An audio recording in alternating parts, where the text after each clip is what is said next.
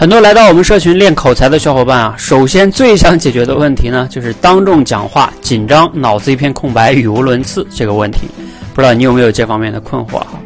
那我们为什么当众讲话会紧张呢？